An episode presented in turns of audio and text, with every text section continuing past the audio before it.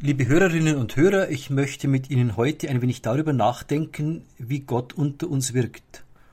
Und ich möchte das tun mit der Lesung der heutigen Tagesliturgie.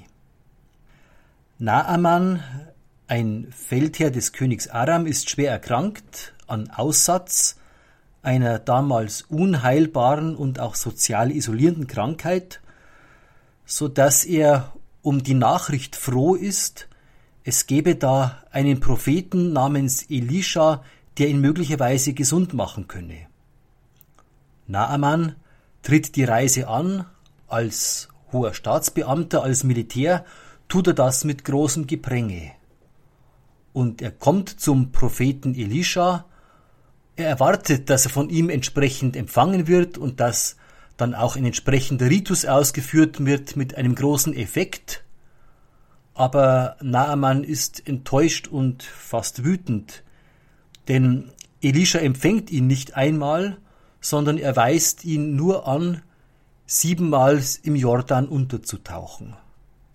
Etwas sehr Banales möchte man fast sagen, und das soll Naaman gesund machen? Naaman erwartet etwas, was wir alle gut kennen.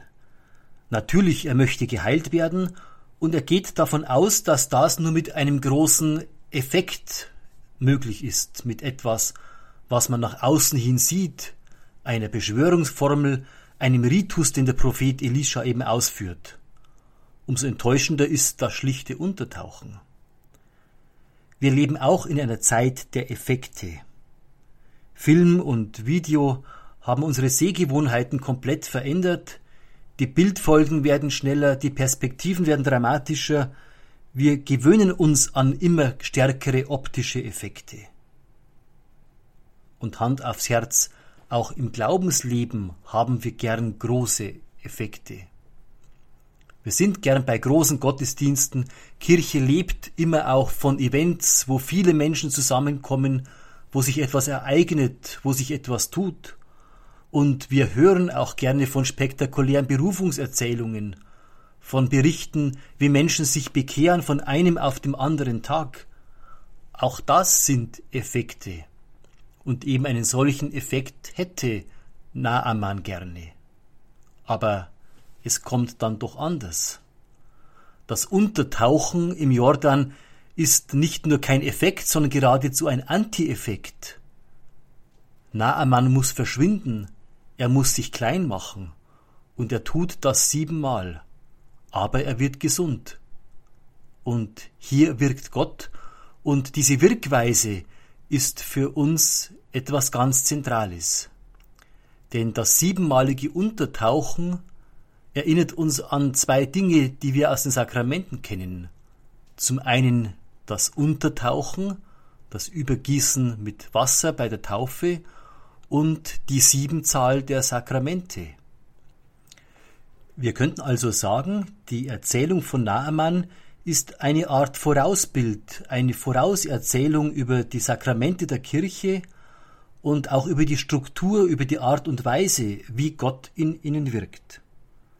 Und da scheinen mir vier Punkte interessant, weil sie auch für unser kirchliches Leben bedeutsam sind, weil sie auch in unser kirchliches Leben hinüberführen. Zum einen, Naaman kann sich nicht selbst heilen. Ich nehme mir das Sakrament nicht selbst, sondern Naaman bekommt es geschenkt, er bekommt von Elisha den Auftrag, unterzutauchen. Also das erste, das Sakrament ist nichts, was mir zusteht, worauf ich ein Anrecht habe, sondern es wird mir von Gott geschenkt durch jemand anderen. Das zweite, das Sakrament hat zunächst keinen großen Effekt. Naaman taucht im Wasser unter, er verschwindet, er wird klein, und auch die Sakramente der Kirche, die wir empfangen, haben keinen großen äußerlichen Effekt. Wie die Firmung genau geschieht, wie Sündenvergebung genau geschieht, das sieht man nicht. Natürlich die äußere Handbewegung, das Zeichen durch den Bischof, durch den Priester, aber die Wirkung des Sakramentes ist unauffällig. Das dritte ist, im Sakrament handelt Gott selbst. An Naaman handelt Gott auch selbst. Nicht er selbst macht sich gesund, auch Elisha macht ihn nicht gesund, sondern Gott handelt an ihm. Das Wasser umströmt ihn, es umflutet ihn, wie ein Sinnbild ist es, dass Gott uns umhüllt, dass er uns einhüllt, uns umgibt und umflutet. Gott handelt an uns. Das ist das Entscheidende und der Kern des Sakraments. Und das vierte, was mir an dieser Erzählung auffällt, das Untertauchen in den Fluten des Jordan bewirkt etwas, es bewirkt die Heilung, die aber erst im Nachhinein sichtbar wird. Und genauso sehen wir an den Sakramenten oft erst im Nachhinein, was da geschehen ist. Die Taufe bewirkt die Aufnahme in die Kirche, sie entfaltet ein ganzes Leben lang die Gnade Gottes, sein Handeln an uns. Man sieht's nicht gleich, aber wer sein Christsein lebt, da sieht man doch, dass Gott am Werk ist. Bei der Priesterweihe beispielsweise, da sieht man an der Wirkung, dass ein Priester im Namen der Kirche das Wort Gottes verkünden, die Sakramente spenden kann. Und das können wir für jedes Sakrament durchdenken und durchdeklinieren. Nicht wir machen's, sondern Gott macht es. Kehren wir zur Ausgangsfrage zurück. Wie handelt Gott? Erstens, er tut's nicht mit einem großen Knalleffekt, sondern er tut's beständig, genauso wie das Wasser im Fluss beständig strömt. Er tut's unauffällig. Und wir müssen uns klein machen vor ihm, genauso wie Naaman sich klein gemacht hat, damit Gott an uns handeln kann und an uns bewirken kann, was er für gut und für richtig hält. Darauf dürfen wir vertrauen und darauf dürfen wir uns in der Fastenzeit nun wieder neu ausrichten. Und dazu segne uns der allmächtige Gott, der Vater und der Sohn und der Heilige Geist. Amen.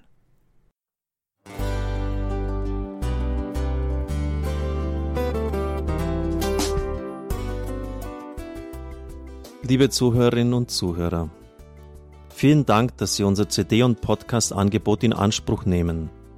Wir freuen uns, dass unsere Sendungen auf diese Weise verbreitet werden. Dieser Dienst ist für Sie kostenlos. Für uns ist er allerdings mit einem nicht unerheblichen finanziellen Aufwand verbunden.